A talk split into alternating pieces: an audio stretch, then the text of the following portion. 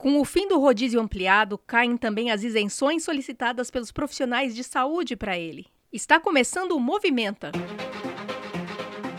O podcast diário do jornalismo do Crefito 3. Esta é uma produção da Gerência de Comunicação do Conselho. Você ouve agora a edição número 39, de 27 de maio de 2020. A apresentação do podcast é minha, Mônica Farias, jornalista, e do Túlio Fonseca, gerente de comunicação do Conselho. Tudo bom, Túlio? Oi, Mônica, tudo bem? Tudo bem por aí? Tudo tranquilo. Então, vamos começar? Vamos, vamos lá. Qual notícia que é destaque hoje, Túlio? A novela do rodízio ampliado, Mônica. A Prefeitura de São Paulo decidiu que, com o fim da malfadada estratégia do rodízio ampliado, voltam a valer as regras do rodízio tradicional. Em outras palavras, não existe mais isenção por causa da Covid-19. É importante esclarecer esse assunto que a gente já havia inclusive tratado no episódio 33 aqui do Movimenta. E novamente, em atenção às dúvidas enviadas em nossas redes sociais, a gente está atualizando essas informações de acordo com as orientações da própria Prefeitura de São Paulo. Então vamos a elas.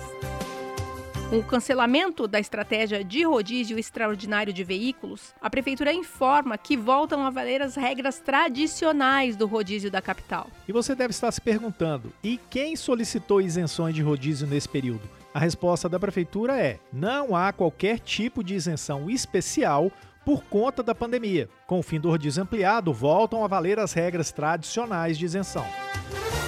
E se você quer saber como ficam as isenções solicitadas durante o rodízio ampliado, a resposta é que a Prefeitura informou que as isenções solicitadas durante o rodízio extraordinário de veículos valem apenas para o período de 11 a 17 de maio. Os profissionais que se cadastraram e conseguiram isenção não vão receber as autuações eventualmente aplicadas por infringir o rodízio durante a última semana. Se você pediu isenção e mesmo assim receber alguma autuação em sua casa, acesse a cartilha com orientações que o Crefito 3 preparou sobre esse tema. Está na capa do site, na aba central, Cartilhas Coronavírus.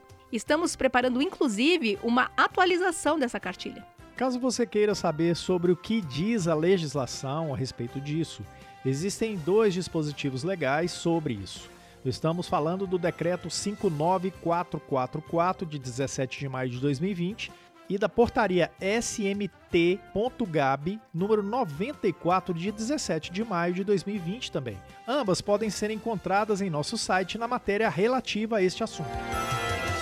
E se você ainda quiser mais informações, acesse o link bit.ly com y barra n, n de nariz, rodízio N é maiúsculo e o R do rodízio é maiúsculo, fica N rodízio. Se o seu colega precisar dessa informação, compartilhe esse episódio com ele. Pode ajudar bastante. E assim a gente encerra essa edição do podcast Movimenta de 27 de maio de 2020. Eu sou Mônica Farias e agradeço a companhia do Túlio Fonseca na apresentação desse podcast. É isso aí, Mônica. Obrigado e até amanhã. Hum, e eu também agradeço o Rodrigo Cavalheiro, editor de áudio do Crefito 3, que edita esse podcast. Agradeço ainda a estagiária de design Eduine Azevedo e também o trabalho de relacionamento da Ana Carolina Soares. Voltamos com mais notícias amanhã.